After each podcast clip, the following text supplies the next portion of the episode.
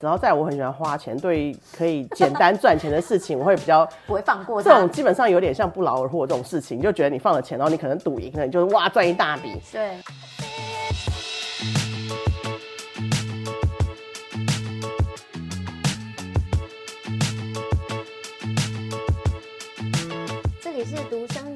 好，我是明白。今天终于来到了理财小白的特辑了。上次录了一集之后，中间就是有点难再跟，就是有这样相关理财，我自己个人觉得在我生活圈当中很厉害的人在约上时间，然后很开心今天邀请到了小米。大家好。好，那今天的主题呢是理财小白的第一课。因为上一次我有邀请了另外一位叫囧囧女神，然后她讲的比较是心法，就是要调整我们对于钱的观念。因为很多人对钱的观念是错误的，所以导致于他后来很多可能工作不顺啦，投资也也搞不清楚状况，然后就一一路就是过很苦的日子。那所以我们前面调整好心法之后，就来到了今天正式的第一课，就是要让日常消费的每一块钱都能够放大再放大。那这位姐姐呢，我自己个人觉得很厉害。我们现在，我现在录音的地方就在他们家的豪宅的某一个，这是什么厅？这个是平常可以看电影跟唱歌的地方。OK，对。然后就是大家的楼邻居可以下来唱。对。对。而且它的，我觉得它整个的那个设计就很像是那个呃华纳威秀的什么 I。有一个系列的那个，这椅子是真的蛮舒服的。我们现在坐的这个椅子，如果你这样躺下来，它还可以仰躺这样子，我觉得是还蛮舒服的。对，而且它是真的很棒的一个那个视听的隔音。因为有一些人他是可能是住在就是一般传统的那一种社区里面，他们也会有这种视听室，可是是完全不同的 level。那 OK，因为大家不在这个地方，我们就不再赘述这个地方有多厉害，还有很多各式各样的那个呃，就是公共的区域，反正就是一个很知名的豪宅。那但但是我不会告诉大家这是哪里。我们先 先来从第一个部分聊好了，这是我呃想要做这个单元，我觉得很重要的地方，因为很多的听众朋友们都会觉得说，哦，就是有钱的人，他们可能家里本来就怎么样怎么样，所以他们今天很有钱。所以就是第一题也不免俗的来来来聊一下，就是小米你们家里的家庭背景，就是可以从爸爸妈妈或甚至阿公阿嬷的工作，还有就整个环境开始。其实我们家没有什么跟平常人不一样的地方。我应该是在讲，就是我爷爷奶奶或是我的外公外婆都是很正常的公务人员或是军教人员.所以其实没有什么跟人家不一样的地方。嗯，但是所以我家就是我爸妈可能他们年轻的时候，那个时候比较可以。白手起家，只要你努力工作，嗯，然后你找到很不错的工作，你就会有很不错的回收，嗯。所以我们家就是我爸的钱大概都是我爸妈赚的，嗯，大概是这样。我觉得很，我觉得这个地方就已经让我觉得很棒，因为有很多的人常常在听一些可能理财讲座，或者是在外面听一些很厉害的，在生活方面很无语的人，他们都会讲说，哦，以前我的父母是公务员啊，有多穷，多怎么样，多怎么样，多拮据，都是比较负面的再去形容他们父母的环境。可是。对啊，没有啊，我觉得他们就是蛮一般的啊。嗯，刚来台湾的时候很穷啊。哦，所以爷爷奶奶也是从那个时候，大家环境都不好，也没有什么差别。但是你要知道，我觉得公务人员，说实话，你总是有东西可以吃吧？嗯、就是你不会到什么。对啊，然后我呃外公外婆，我外公是法官，嗯，他们家是法官世家，嗯，然后我外婆就是娴熟的。传统妇女就是家庭主妇，就是生了很多小孩的家庭主妇。OK，对啊，所以我的意思是说，那爸爸妈妈嘞是怎么样的公务员？我爸妈不是公务员，我爸妈就是爸爸就是，我觉得他应该是从事我们现在应该讲平行输入，可能那个时候从外国可以批车子回来卖是很厉害的事情。我小时候我爸是做车行的哦，对，就算是国际贸易类的。这样子的公司是吧？你知道我们小时候，我们你知道小时候我最那个是最痛苦的事情，就是在小学的时候，不是都会叫你填很多表格，就叫你填你爸妈做什么，然后每次都会回家骂说我要填什么，然后我爸妈就跟我说商，然后所以你也搞不清楚。对，我永远都知道商，然后家庭状况小康。那妈妈嘞？我妈就是她大学毕业之后去国外念了书，然后好像也没有念完就被我爸追回来了。嗯，然后他后来就是在他的老板，我不知道他，反正他找了一个工作。嗯，然后不知道为什么我妈反正就是工作运一直很很通，然后他就是在那个公司里面做的非常的一帆风顺。嗯，然后就薪水就越来越好，越来越好。了解。对，但基本上我们家没有自己的事业，都是替人打工。哦，好，那这样子就再来说说你吧。你是呃，大概是什么样的工作？从念大学的时候，因为我在国外念的书嘛，然后大学中间暑假的时候回来就没事干，就去实习。嗯，那实习你知道，我们这些人实习的方式大部分都是亲戚朋友找。嗯，然后刚好那个时候我有一个表叔在台湾的广告公司。表叔好远哦。好。没问题。他其实也不能说是我表叔，他就是他的妈妈是我爷爷的妹妹。哦，是表叔啊，差不多也是对。我不知道到底要叫堂叔还是表叔，可是你说真的很远，也没有到那么远。嗯、但 anyway，他就是他就是在台湾当时的外商广告公司。反正他就是也是很高阶，就是他就是当时那边最高级就他了。实习生你就去，他也没有需要实习生，反正我们想要实习，我们就去看我们就会 实习。你们想要实习？你知道实习生这件事情在很多公司来讲，就是反正如果你不拿薪水的话，我们就是我之前我之前学习到的经验就是说，假设你家里有比较好的关系，就是你家里有。你爸爸妈妈有认识比较多的朋友，嗯，那我觉得你可能就不要拘泥在打工可不可以拿钱这件事情，因为毕竟你不需要养家，嗯，你应该是针呃针对在你可不可以获得到一些有趣的经验这件事情去选择，嗯，比如说我一开始在我忘记是高中还不到大学的时候，因为我爸后来那个时候他已经去，他有很多朋友都在证券业，所以因此我就找到了一个呃。有趣的方式就是，我可能连续一个礼拜，每天早上都去某龙头证券公司，嗯，看听他们的早会，就他们很早就七点钟还是什么，就我不是兴趣。我那时候觉得有趣这件事情是不是兴趣我不知道，我只是觉得这件事情还蛮有趣的。你是在哪一个 moment 听到这些东西，然后你觉得有趣？因为就是投资这件事情，应该才二十几吧。因为我高中的时候，因为我在国外，我高中的时候就去国外念书，因为我念的是联合国的附属学校，所以它是有趣的。因为在美国的哪里啊？在美国，在纽约，在纽约，他学校就在一个有一点像是海港新生，他就在一个。海旁边，就河旁边，嗯、它就是一个填出来的地。嗯哼，然后他从幼稚园一路到高中毕业那个学校，然后他里面的学生都。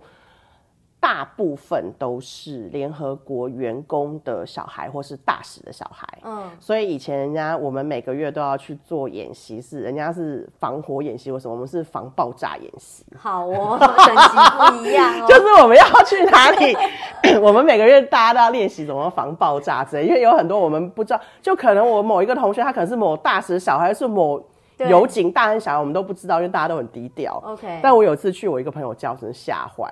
他家的厨房都比我家的客厅要大了，但大家没有对于那个没有概念，你可以讲一下评述。我我 大家对你的厨房没有概念，我对评述没有概念。他的我觉得他的厨房可能有十几平，哇，就是很夸张，就是。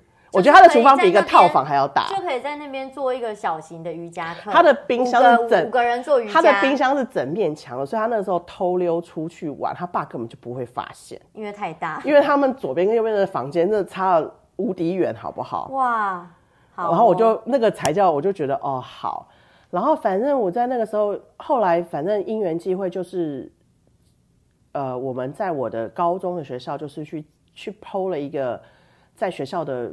那种刊物里面，然后就有一个老师领养了我，就当我的监护人，我就住到他家去了。哦，他是一个犹太人。嗯，对，关键来了。对，犹太人对于理财这件事情呢，我说实话是非常的，呃，真的跟我们在血液里面，就是他，我所谓不一样，是我可以举例给你，比如说他跟他的儿子没有住在一起，然后他也跟他的。前夫们都分开了，反正他就是前夫们，对，他结婚过两次婚姻，这样两段这样子。OK，好。然后他就会跟我讲说，他跟他儿子要出去玩，他们要坐飞机出去玩。嗯、他说：“哦，呃，我跟你说，我已经写好这个遗嘱，就是我跟我儿子是同一个飞机，要是我们发生什么事情，就按这个遗嘱去去办这个事情。就是这不是他们，他其实也没有多有钱，可是他。”他就说哦，可是我跟我儿子同一个飞机，这简直是我们听到总统跟副总统才有的事情吧？对，这是我第一次听到说哦是这样。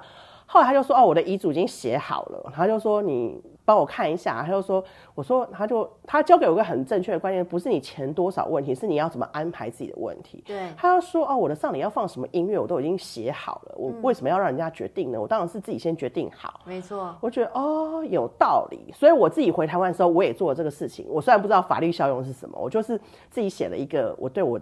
当时所有的钱的分配，嗯，然后我请我的同一栋楼的邻居帮我签名，就是我不是我家人，也不是我朋友的人，嗯，帮我签了名。那他要活得比你久，你知道吗？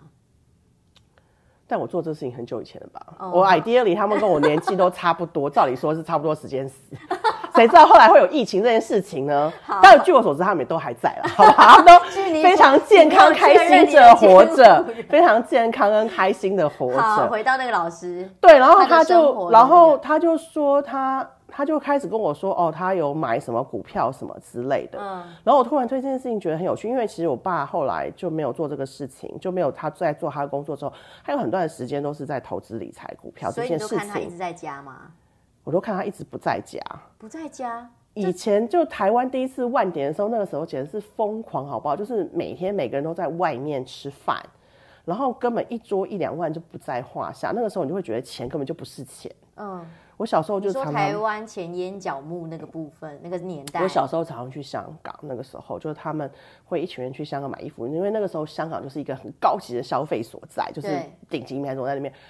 我人生中有历经过阿玛尼风店这件事情，哦，就是我们去之后，他把店关起来这件事情，我小时候记忆很深刻。然后其实为了你们家族是不是？也没有家族，就是我们一群，就我爸一群朋友啊，OK，就是证券院那个时候啊，嗯，然后那种可能买那种香奈儿皮包是一排在买，因为他们根本觉得那个钱只是数黑板上的数字而已。那个时候那时候的一万点跟现在一万点不是同一个概念，因为那个时候可能一百家公司一万点，跟现在一千家公司一万点怎么是一样的事情？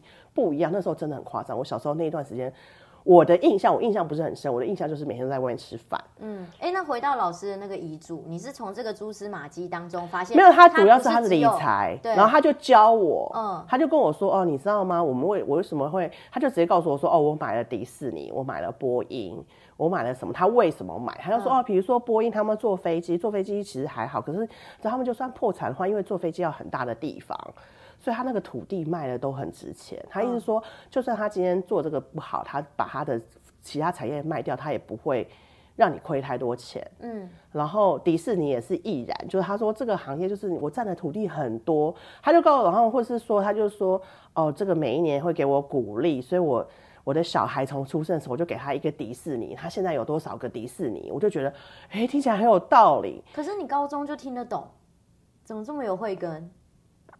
可能就是我讲我爸他的那个环境，所以我对这个东西是有有点 sense sense。然后在我很喜欢花钱，对可以简单赚钱的事情，我会比较 不会放过。这种基本上有点像不劳而获这种事情，就觉得你放了钱，然后你可能赌赢了，你就是哇赚一大笔。对。然后这件事情，然后后来我就觉得哦，然后在于美国买股票这件事情呢，那个时候就可以一股一股买。嗯。就那时候台湾都还没有零股这个概念的时候，在美国就已经可以一股一股买，所以我可以买一股什么跟一股什么。嗯，理解。然后你不需要很多钱，所以我那时候可能手上只有一千块美金，我跟我妈借了钱，我就跟她讲说，哎，那我可不可以跟你？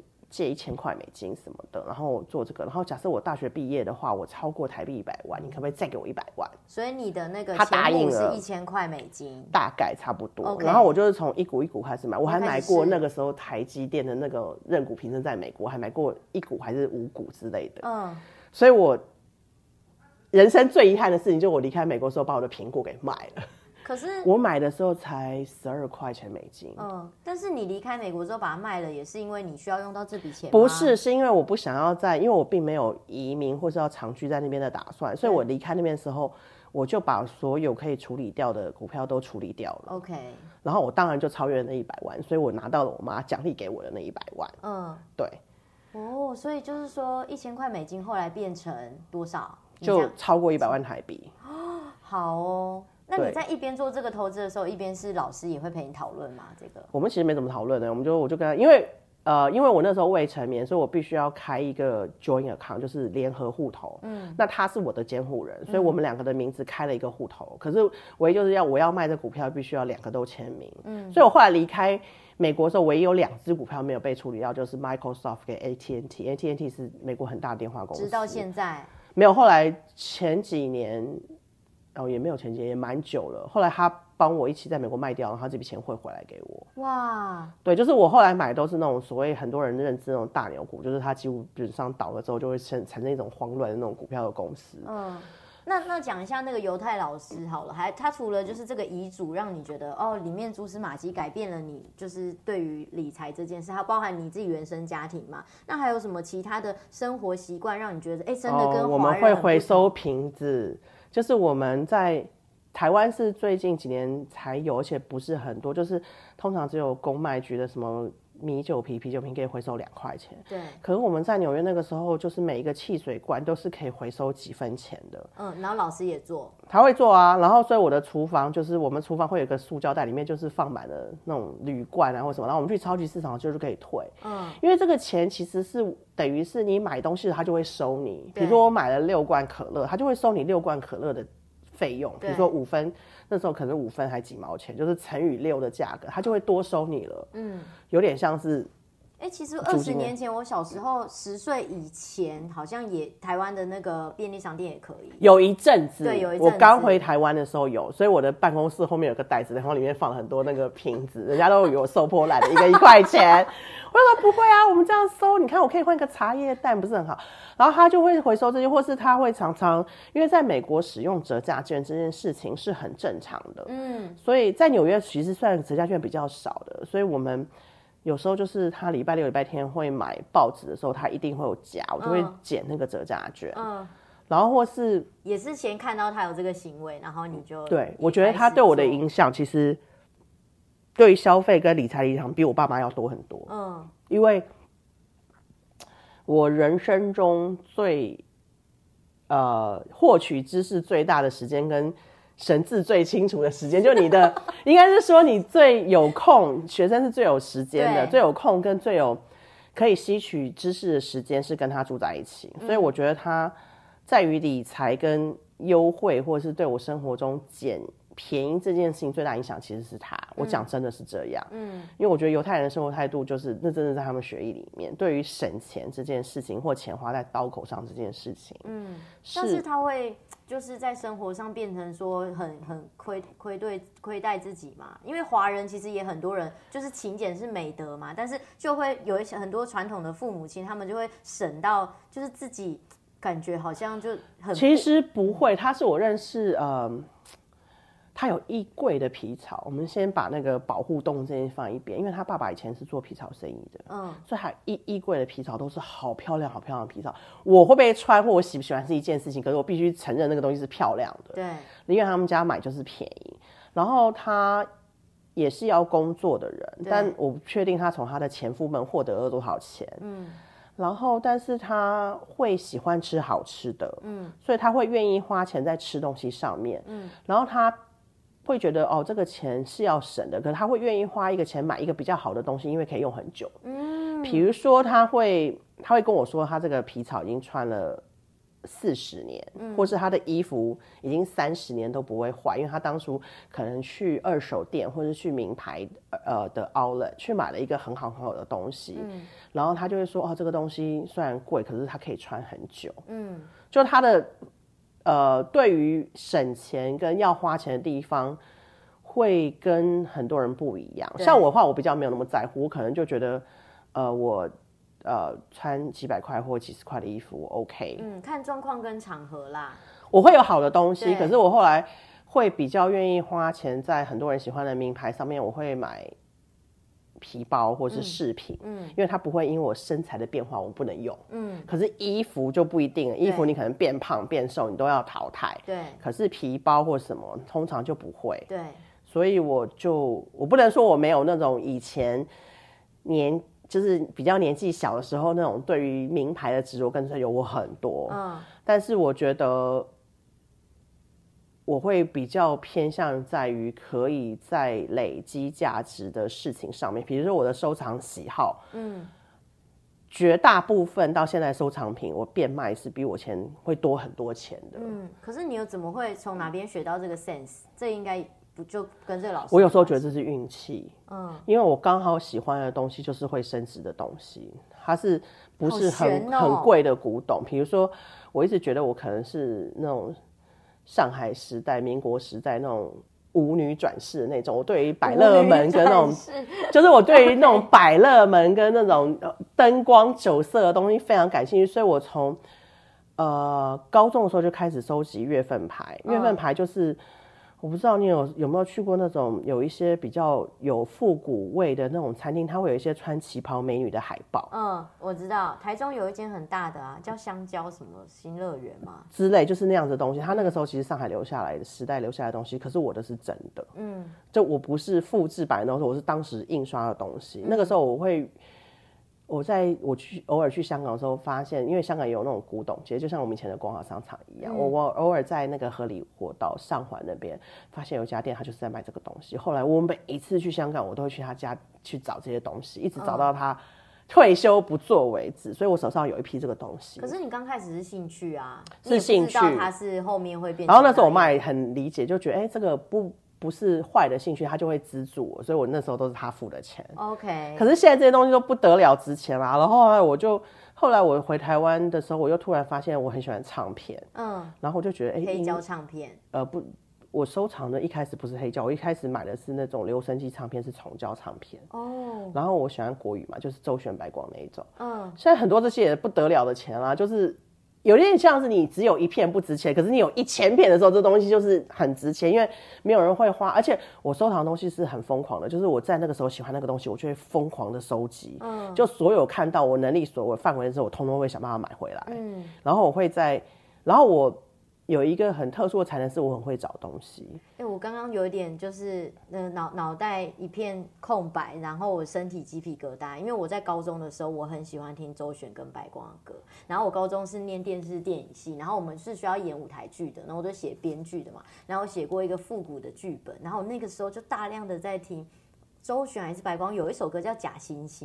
白光的歌，我就觉得好好听哦。你刚刚讲到，我就想说，天哪！对，因为我因为是说，我小时候常跟我外公啊，不是我外公，其实我小时候已经不在，就是我外婆或我奶奶。我奶奶很喜欢听老歌，嗯，当然她听的老歌是那种费玉清、蔡琴的老歌，对。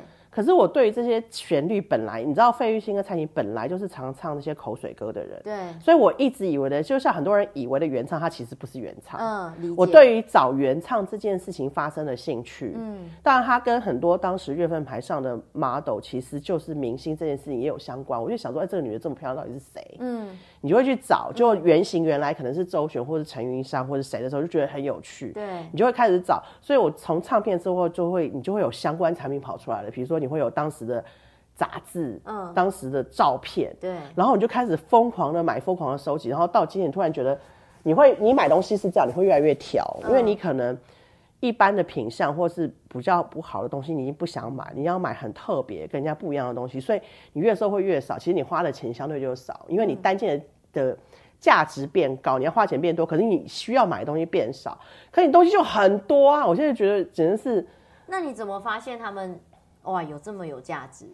因为听起来像是你在闲逛的时候，然后发现这些东西，然后把它带回家。因为你开始买这些东西跟收藏这些东西，你就会遇到相同圈圈的人哦。然后他们就然后就像聊天的过程，就像他们很多收破，我叫收破烂嘛，就是你知道台湾有很多收旧东西的人。嗯，我知道我台湾很多朋友在买这些东西的时候，他会认识当地的，我不知道他们叫庄家还是什么，就是专专门在收东西的人。然后那些人有好东西会打开给他们。哦，了解。我没有这样的管道，可是我。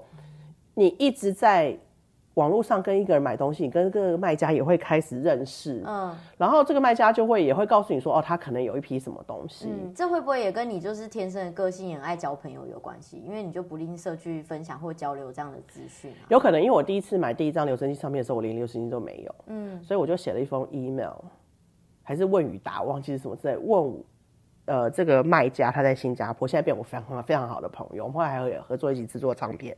的人说，哎、欸，这个东西要有什么东西放？嗯、他又说你没有机器，你跟我买什么唱片？然后我就说，哎、欸，我觉得电唱机就可以放啦。后来证明电唱机其实是可以放，你要有转速，嗯、只是声音很多人喜欢留声声声音，只是跟你想象中不一样。嗯、所以为了这个，我后来又花钱去买了一个留声机。但我唯一的一台留声机，我当了一个冤大头。但 anyway，我觉得我买了一台留声机，然后后来我才发现我不喜欢我的留声机上面有留声机放。嗯，反正就是这都是，然后对，他就会觉得哇，然后那个时候这个收藏圈圈里面没有女生，女生非常的少。嗯，然后我的。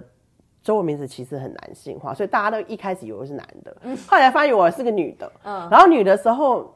你这个圈圈开始蔓延的时候，这些男生就会比较让着你，因为那个时候没有什么女生，嗯、而且我那个时候算年纪很小，嗯，所以他们就会对你比较有礼貌，然后比较不会对你有残忍的厮杀购买态度。因为有些你知道你在购买的时候，你要为了抢你的东西是没有友情也没有亲情，什么都没情都没有的，对，就我为了要抢到我的东西，可是他们就就会对我还相对友善，嗯，然后可能因为我个性跟工作关系，我也是比较会去问人家，或是。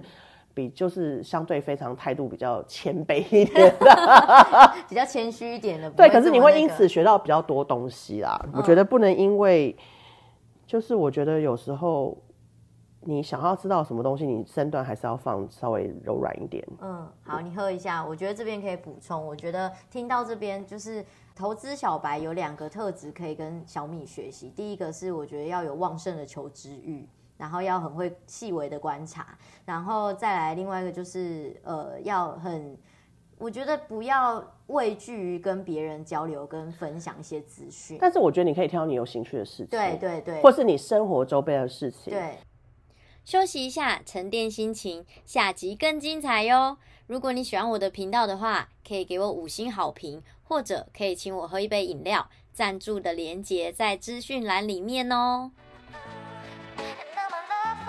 so strong